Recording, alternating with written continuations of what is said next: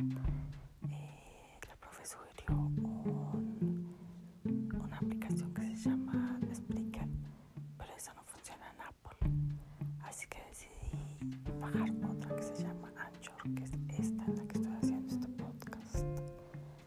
Eh, la herramienta permite eh, ver ejemplos de podcast, eh, modificar una grabación hacia un podcast, generar un nuevo podcast y también le cuento a uno que significa podcastear, entre comillas.